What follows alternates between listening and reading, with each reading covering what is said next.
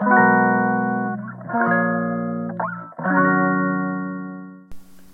い。皆様こんにちは。鍼灸師の大豆と申します、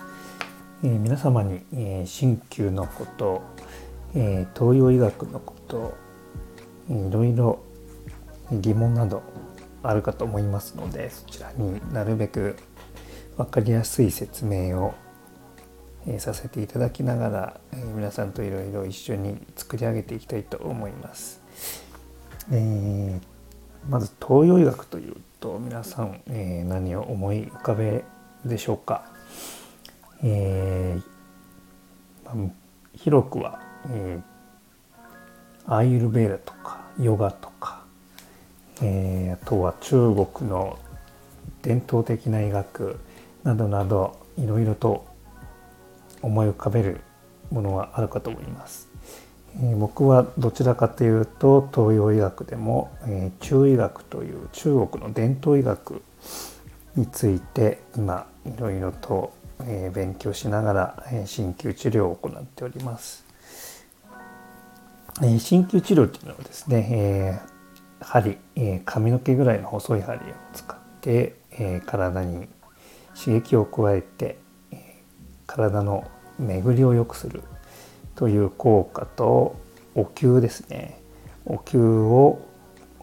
えー、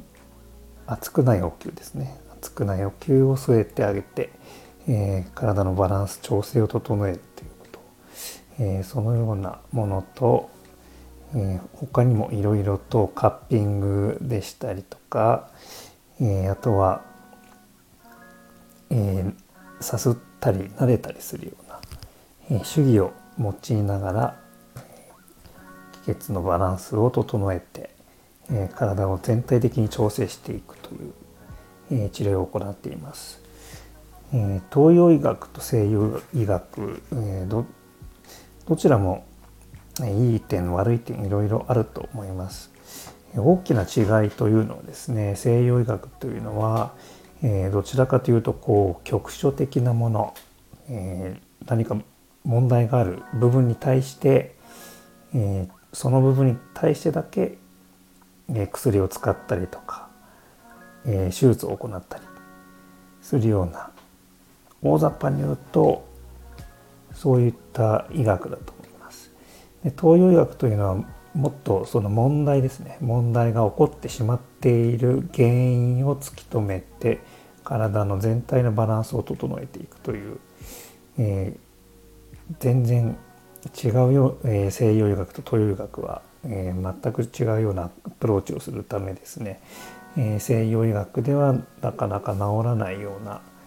えー、病気ですとかそういうものを東洋医学で、えー、なんとか改善できるようなこともあるようです。